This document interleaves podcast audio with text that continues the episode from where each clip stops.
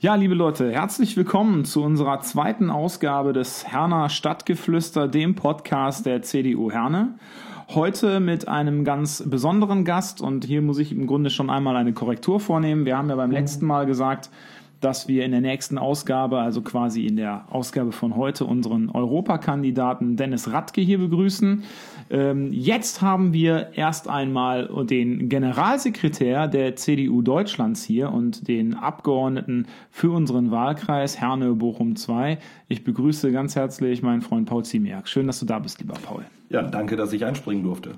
Lieber Paul, ähm, wir beginnen mal mit einer Frage, die ich eigentlich äh, jedem, das klingt jetzt so, als hätten wir schon 20 Ausgaben gemacht, aber beim letzten Mal war Frank Bobulla da, dem habe ich diese Frage auch gestellt. Ähm, wie viele Podcasts hast du schon gemacht? Viele gehört, aber gemacht, glaube ich, noch gar keinen. Das ist mein erster richtiger Podcast. Ähm, genau das Gleiche hat Frank Bobula auch gesagt. Und ähm, es ist schön für uns natürlich auch zu sehen, dass wir mit diesem Format offensichtlich ähm, die Ersten sind, die so ein, so ein politisches Parkett, sage ich jetzt mal, betreten. Umso schöner, dass du sofort gesagt hast, du bist da bereit und ähm, und machst da, machst da gerne mit. Also schön, dass du da bist. Wir freuen uns auf die nächsten 20 Minuten mit dir, um einfach mal über alles Mögliche zu sprechen, ähm, ganz locker, ähm, wie wir das eigentlich äh, immer machen und auch ähm, in diesem Podcast eigentlich so angelegt haben. Ähm, Paul, ich habe hier vor mir, die Leute zu Hause können das nicht sehen, aber ich habe hier vor mir eine Karte, die ist ähm, so, eine, so eine Papierkarte, die ist orange umrandet und da drauf steht Stimmkarte für den 31. Parteitag der CDU Deutschlands am 7. und 8. Dezember 2018 in Hamburg. Wenn ich dir die jetzt mal zeige, was geht dir da durch den Kopf? Äh, viel, weil ich so eine Stimmkarte auch hatte und nicht zum ersten Mal eine Stimmkarte für einen Parteitag, aber diese Stimmkarte oder dieser Parteitag ist etwas Besonderes, zumindest in meinem Leben. Das war ja der Parteitag in Hamburg in der Messe, äh, welcher mich zum Generalsekretär der CDU Deutschlands gewählt hat. Insofern erinnere ich mich an viele Parteitage gut, aber diesen werde ich mit Sicherheit nie vergessen. Du machst das so super professionell, ähm, weil die Art und Weise, wie du das ja schon sagst, die ist ja schon so so ähm, so richtig Generalsekretär-like. Ne? Also der Parteitag, welcher mich gewählt hat. Also jeder normaler äh, Politiker oder oder sagen wir mal Kommunalpolitiker, so blutiger Anfänger würde ja sagen, der Parteitag, auf dem ich gewählt wurde. Ähm, du machst das schon so, dass du sagst, der Parteitag, der mich wählte. Das liegt aber nur an der Tatsache, dass du Deutsch- und Englischlehrer bist und ich äh, in alte Gewohnheiten meiner Schulzeit zurückfalle, jetzt keinen Notenabzug zu bekommen. Äh, aber ich kann auch sagen, Parteitag, wo ich gewählt wurde, äh, und insofern, ich erinnere mich gut daran. Sag mal, ähm, diesen Parteitag, ich meine, es, es gibt ja diese es kursieren ja die, die kuriosesten Gerüchte über den Ablauf dieses Parteitags, die Geschichte mit der Tanzfläche, von der dich die jetzige Parteivorsitzende Annegret Kramp-Karrenbauer da irgendwie weggeholt hat und solche Geschichten. Ähm, wie hast du den Parteitag denn tatsächlich erlebt? Die Gerüchte äh, stimmen nicht. Äh, die Geschichte ist aber trotzdem schön mit der Tanzfläche. Absolut. Und manchmal benutze ich selbst dieses Wort der Tanzfläche, weil es sich mittlerweile zu einem Running Gag entwickelt hat. Es war ein Parteitag der Emotionen. Wir hatten ja drei Kandidaten. Alle werden sich erinnern. Friedrich Merz, Jens Spahn, Annegret Kramp-Karrenbauer. Es war ein emotionaler Parteitag mit ganz viel Anspannung. Es gab ja eine immense Vorberichterstattung und dann wählte dieser Parteitag Annegret Kramp-Karrenbauer im zweiten Wahlgang zur Vorsitzenden. Und sie hatte mit mir einige Wochen vorher schon über die Frage gesprochen, ob ich mir vorstellen könnte, Generalsekretär zu werden. Das habe ich damals verneint, ähm, aufgrund der Situation. Ich komme aus Nordrhein-Westfalen, Jens Spahn, Friedrich Merz, ebenfalls aus Nordrhein-Westfalen kam das für mich nicht in Frage. Und als sie gewählt wurde, war dann natürlich nicht nur für mich, sondern für alle, die auf diesem Parteitag waren, die Frage offen, wer wird denn jetzt Generalsekretär? Und ich saß ja. dort in den Reihen der Delegierten und habe mich gefragt, wer wird es? Oder für den weniger aus meiner Sicht wahrscheinlichen Fall fragt sie mich vielleicht doch noch einmal. Und es vergingen die Stunden, die Party begann irgendwann, mit mir hatte keiner gesprochen. Das Gerücht war ja in der Welt durch einen Bericht des Sterns, äh, meine ich mich mhm. zu erinnern, der einige Tage vor dem Parteitag erschien und alle sprachen mich darauf an, du wirst Generalsekretär.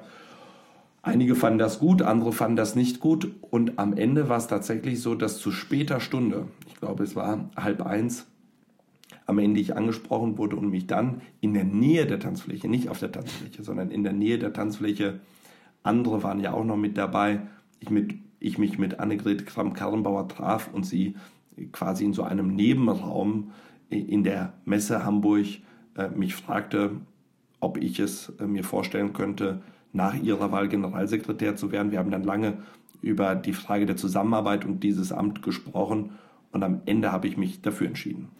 Würdest du sagen, dass ich, ähm, dass du vorher abschätzen konntest, was auf dich zukommt? Wenn du jetzt mal, ich meine, es ist ja jetzt ein bisschen Zeit ins Land gegangen und wir haben jetzt äh, Ende April. Ähm, konntest du vorher abschätzen, was kommt?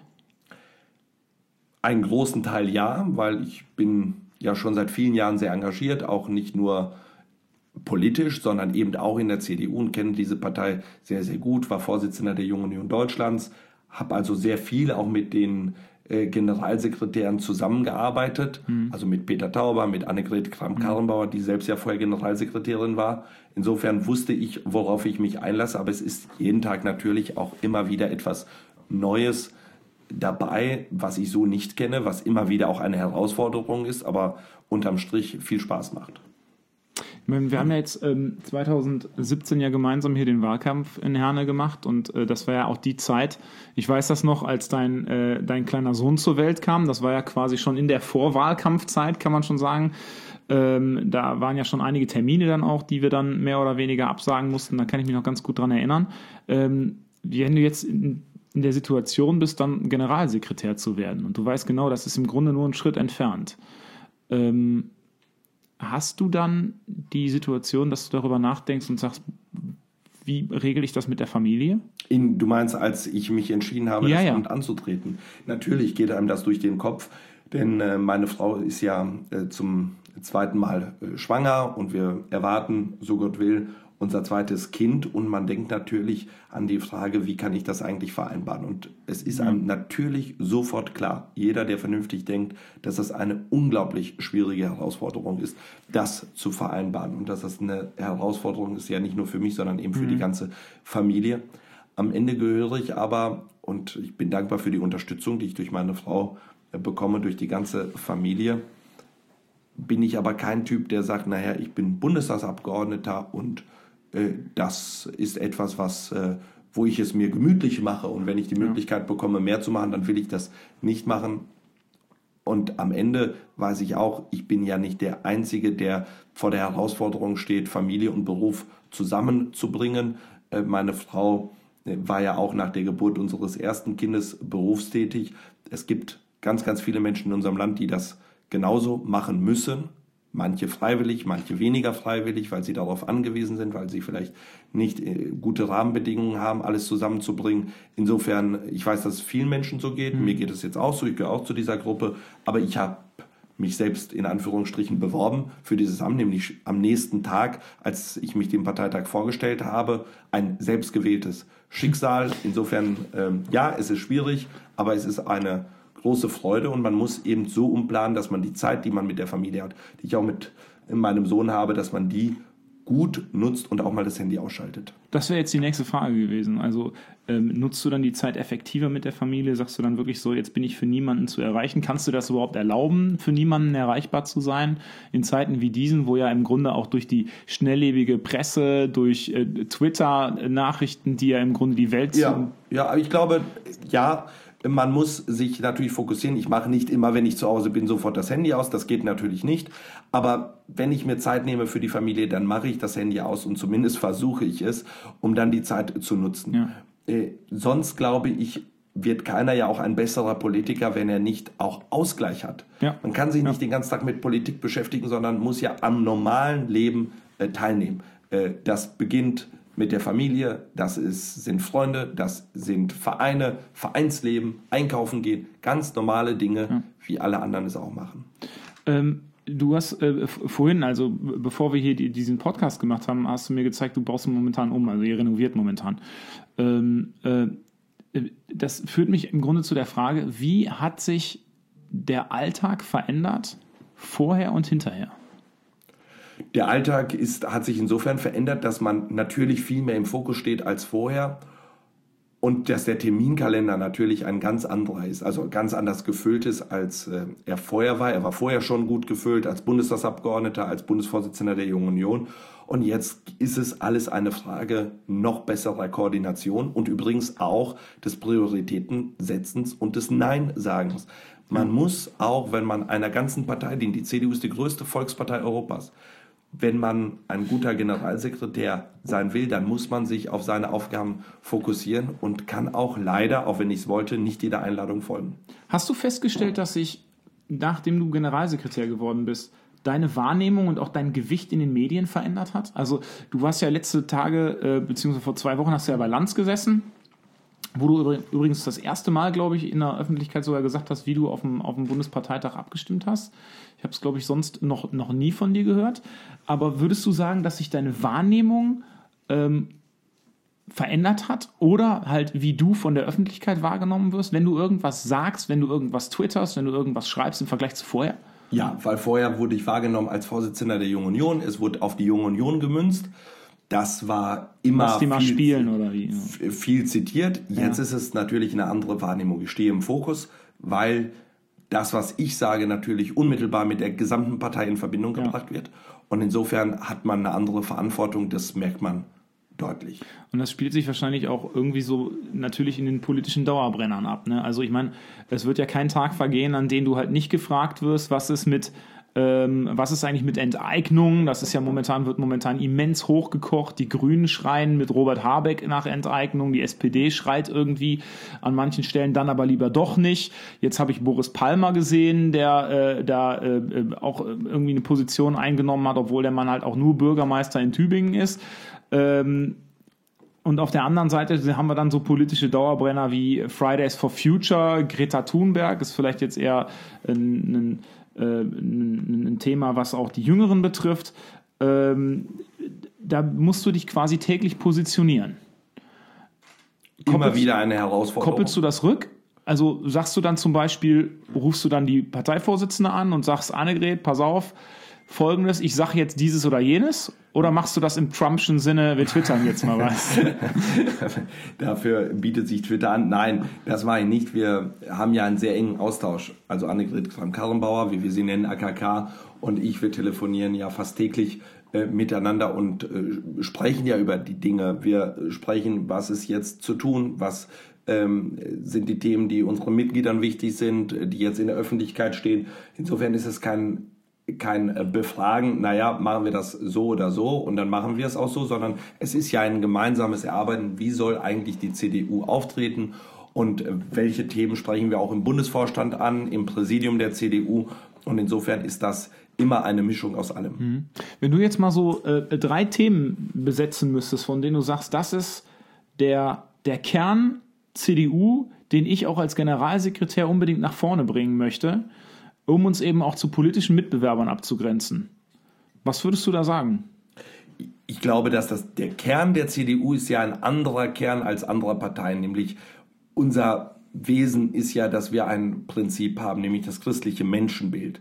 Dass wir ja keiner Ideologie folgen, sondern eben diesem Menschenbild. Und daraus leitet sich ja unsere gesamte Politik ab. Hört sich an wie eine Worthülse, ist sie aber nicht, weil das eine fundamentale andere Ausrichtung ist, als eine Ideologie zu haben oder ein Gesellschaftsbild, was man ja. umsetzen möchte ich gehöre nicht zu den Leuten, die sagen, ich hab, will jetzt mein Spezialthema suchen, weil das noch kein anderer gefunden hat, sondern ich bin verantwortlich für die gesamte Partei und die Menschen erwarten zu Recht, dass die CDU zu allen Themen sprechfähig ist und auch gesellschaftliche Veränderungen wahrnimmt und ein Generalsekretär muss das abdecken, muss vernünftige Wahlkämpfe liefern und vernünftige inhaltliche Debatten auch führen.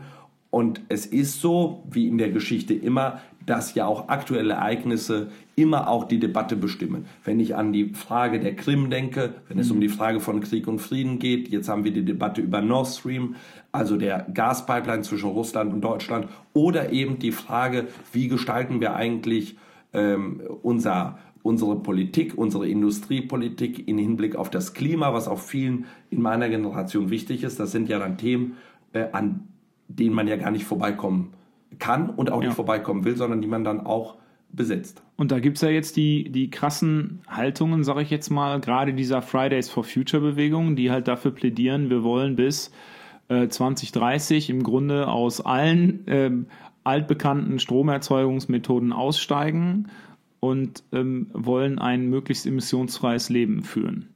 Ähm, da hast du damals äh, einen ein bisschen gehässig äh, getwittert, da möchte ich jetzt nicht nochmal drauf eingehen. Das ist Kannst ja jetzt auch schon. Ja, aber das ist ja jetzt auch schon ein alter Hut, das ist ja schon durchgekaut. Wenn, wenn Lanz das schon hatte, dann brauche ich das nicht mehr aufgreifen. Ähm, aber was sagst du jungen Leuten, die zu dir kommen, die dich in Herne auf der, auf der Bahnhofstraße, jetzt ist Europawahlkampf, äh, ansprechen und sagen, ey, Paul, warum sollte ich jetzt hier eigentlich die, die CDU wählen? Ähm, wir wissen alle, was zu tun ist. Ich gehe jeden Freitag nicht mehr in die Schule und stelle mich lieber auf die Straße und ähm, demonstriere da. Dann versuche ich die Debatte sachlich zu führen, denn keiner, bis auf eine Partei, nämlich die AfD, will ja in Wirklichkeit ja keine Partei, dass es ja so weitergeht. Und ja, aber ist das nicht genau der Vorwurf? Also der Vorwurf dieser jungen Generation ja, ist ja, jede Partei versagt. Genau, aber dieser Vorwurf ist ja in der Sache falsch wenn man sieht, wir wollten äh, 40 Prozent die CO2-Emissionen in Deutschland senken, wir haben bisher 32 Prozent geschafft, dann finde ich es berechtigt zu sagen, das reicht nicht aus. Aber zu sagen, es ist nichts passiert, ist in der Sache falsch. Und ich finde auch, wenn man mit Jüngeren, auch wenn man mit Schülern spricht, muss man sich ja an Fakten orientieren. Und die Frage ist einfach, wie ist die Bezahlbarkeit, was ist die Frage der Arbeitsplätze und wie ist unsere Wettbewerbsfähigkeit. Mhm. Und ich finde, Deutschland hat eine große Vorbildfunktion in Europa und in der Welt. Und wenn wir dieser gerecht werden wollen, heißt es nicht nur Vorbild zu sein, indem wir zum Beispiel aus der Nutzung fossiler Energieträger komplett aussteigen. Das ist nur ein Schritt. Wir müssen dabei auch wirtschaftlich erfolgreich bleiben. Dann, ja. wie sollen wir Vorbild sein für Länder wie China oder wie Länder wie die USA, wenn sie nach Deutschland blicken und sehen, dass das bei uns nicht funktioniert hat? Ich schaue auch nach Frankreich, wo ich die Gelbwesten sehe, die auf die Straße ja. gegangen sind, nicht wegen zu niedriger Energiepreise, sondern wegen zu hoher äh, ja. Benzinpreise in erster Linie. Es ist auch für mich eine soziale Frage und ich erwarte auch eine gewisse Offenheit für Technologien und zu sprechen darüber, wie können wir eigentlich innovativ bleiben, wie können wir Mobilität von morgen eigentlich äh, gestalten, dann finde ich, ist es besser zu, zu, darüber zu sprechen, wie kann eigentlich moderne Antriebstechnologien aussehen in Deutschland, als statt zu sagen, wie die Grünen das tun, äh, Benzin- und Dieselmotoren verbieten. Ja. Ähm, zumal ja auch an der Stelle ähm, die, die Offenheit häufig überhaupt gar nicht gegeben ist. Und gerade bei der Energiewende haben wir es ja häufig, dass wir sehr, sehr national denken und keines Correct. bisschen äh, kontinental, sage ich jetzt mal. Das führt mich im Grunde schon zur nächsten Geschichte. Die nächste Karte, die ich hier in der Hand habe, ist eine äh, Delegiertenkarte zur Landesvertreterversammlung zur Europawahl für starke Stimmen in Europa, steht hier drauf, von der CDU NRW. Ähm, wenn du jetzt mal mit wenigen Worten umreißen müsstest, welche Bedeutung diese Europawahl am 26. Mai hat. Vor allen Dingen auch fürs Ruhrgebiet und ähm, wie du unseren, unseren Spitzenkandidaten im Ruhrgebiet, den Dennis Radke, da siehst. Also diese Europawahl ist eine unglaublich entscheidende Wahl. Das sagen wir zwar bei vielen Wahlen, dass sie äh, wichtig sind, aber diese Wahl hat es in sich. Warum? Weil am Ende wird die Frage sein, wie stellen wir uns eigentlich auch in der Welt auf? Wir sehen nach der Wahl von Donald Trump die Politik der USA. Wir sehen die Strategie Chinas in der Welt. In Indien hat übrigens gerade der Wahlkampf begonnen und äh, der Wettbewerb ist darum, wie stellt sich Indien eigentlich auf in der Welt. Indien wird aller Voraussicht nach spätestens 2050 größtes Land der Erde sein. Mhm. Und wenn wir in dieser Welt mitsprechen wollen, dann brauchen wir ein geeintes Europa, das mit einer Stimme in den wesentlichen Fragen dieser Welt spricht. Und die Frage ist, wie gestalten wir dieses Europa? Deswegen ist es mir auch zu wenig zu sagen, man ist für oder gegen Europa. Das ist zu kurz gegriffen. Ich bin für Europa. Aber ich sage allen, die für Europa sind, ihr müsst auch sagen, wie wollt ihr dieses Europa gestalten? Und dafür brauchen wir gute Ideen. Das haben wir jetzt zusammengeschrieben in dem Wahlprogramm zwischen CDU und CSU. Das hat mir wahnsinnig viel Spaß gemacht, als Generalsekretär das gemeinsam mit dem Team von Manfred Weber und auch unserer Schwesterpartei der CSU zu machen. Und dann brauchen wir auch Köpfe und wir brauchen Repräsentanten. Und das Ruhrgebiet ist ja eine durch und durch europäische auch Metropolregion. Absolut. Hier ja. sind immer Menschen aus ganz Europa zusammengekommen, haben gearbeitet, Wertschöpfung erzielt, für, nicht nur für Deutschland, sondern für Europa. Und deswegen braucht es Köpfe, die diese Region vertreten. Und Dennis Radke ist jemand, der in jeder Hinsicht glaubwürdig ist. Ich kenne ihn seit vielen Jahren. Er ist ja gewerkschaftlich engagiert, ist in der christlich-demokratischen Arbeitnehmerschaft engagiert. Er ist jemand wirklich aus dem Pott, der weiß, wie die Menschen hier ticken. Er ist einer von uns. Und ich finde, das Parlament in Brüssel und in Straßburg, das braucht so authentische Menschen wie Dennis Radke, die für das Ruhrgebiet stehen und nicht nur irgendwelche Büroklammern, sondern Leute, die anpacken, die sagen, was sie denken und dann auch das umsetzen, was sie gesagt haben. Ist für dich als Generalsekretär eigentlich jetzt so, eine Europawahl? Ich meine, das ist ja die erste Wahl, in der du wirklich federführend auch als Generalsekretär der, der CDU Deutschlands tätig bist. Ist das für dich auch ein, ein Gradmesser deiner eigenen Arbeit und deines Erfolgs, abhängig davon, wie gut das Ganze ausgeht, dass du hinterher sagst, okay, das war, ist ein Aushängeschild für erfolgreichen Wahlkampf, der auch vom Konrad-Adenauer-Haus angetrieben wurde? Oder eben auch, wenn es äh, äh, nicht so erfreulich ist, wie man es sich im Vorfeld ähm, vorgestellt hat, dass man sagt, das ist auch irgendwo eine persönliche Niederlage. Wie, wie gehst du mit sowas um? Hast du darüber schon Gedanken gemacht? Ich bin fest davon überzeugt, dass diese Wahl äh, ein gutes Ergebnis der Union bringen wird in dieser entscheidenden Wahl. Aber man darf eine Sache nicht vergessen, so ein Europawahlkampf ist ja nicht das Werk eines Einzelnen, ja. einer einzelnen Person. Das ja. wäre in jeder Hinsicht äh, vermessen, äh, vor allem beim Erfolg, das einer Person zuzuschreiben, ja. sondern das ist ein Gemeinschaftswerk aller Mitarbeiter im Adenauerhaus, der unser Europakandidaten, des Spitzenkandidaten in Nordrhein-Westfalen, Peter Liese und vielen, vielen anderen mehr und natürlich unserem Spitzenkandidaten in Europa, Manfred Weber. Mhm.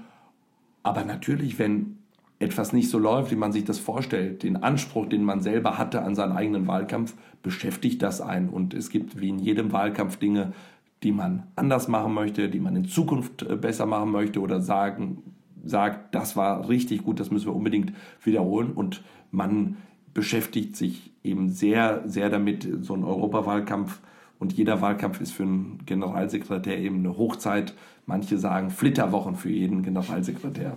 Ja, mit Weber hast du natürlich jetzt einen äh, ausgesprochen, also wie ich finde, äh, absolut authentischen Spitzenkandidaten. Und ich glaube, es ist auch das erste Mal, dass die EVP ähm, wirklich landeübergreifend einen Spitzenkandidaten gewählt haben, oder? Oder wie ist das? Wir hatten das mit Jean-Claude Juncker beim Ach, Juncker Mal. war auch schon, ja. Juncker war ja. gemeinsamer Spitzenkandidat, damals gegen, äh, die Älteren erinnern sich, Martin Schulz. Und äh, Juncker hat gewonnen, wurde Kommissionspräsident ja. und jetzt ist es Manfred Weber, was für uns ein großes Glück ist, nicht nur für die CDU-CSU, sondern ja. er ist ein überzeugter Europäer, er ist jemand, der auch den Kompromiss sucht und den Ausgleich und auch das Ohr hat für kleinere Staaten.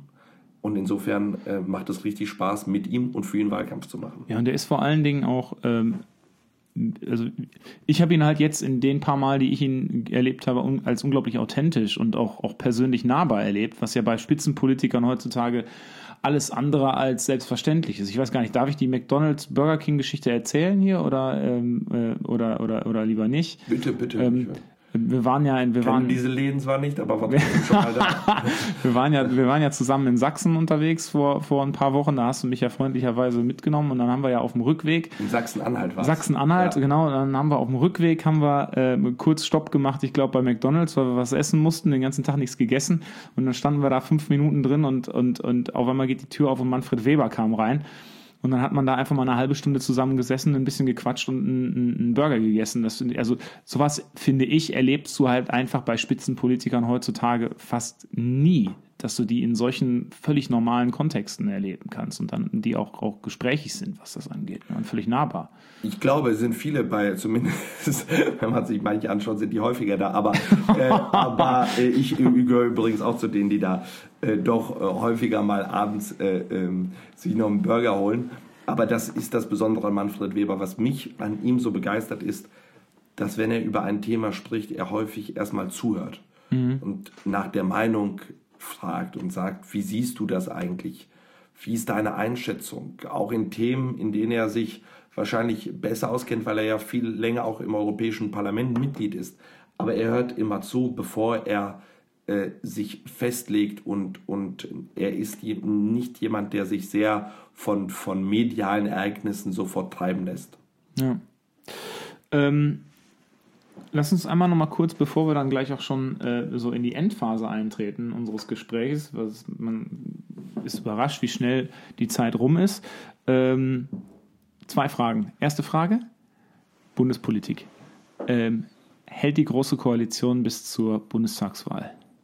Hoffentlich, weil wir nach diesem letzten Jahr, das ja nicht einfach war, für die Große Koalition in einer großen Pflicht sind, den Menschen gegenüber zu sagen, wir kümmern uns so jetzt um Regierungsarbeit und beschäftigen ja. uns nicht nur mit uns selbst. Ich kann diese ganzen Diskussionen aus der SPD äh, nicht mehr hören und deswegen sage ich ja, hoffentlich. Auch wenn die SPD in der Europawahl auf den Dates kriegt, wie ich mal so salopp sage?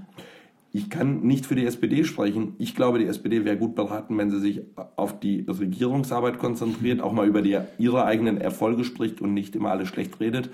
Aber was wann wie bei der SPD passiert, ja. vermag ich nicht zu beurteilen. Okay, nach 2021 wird sich ja maßgeblich nicht viel an der Parteienlandschaft in Deutschland ändern.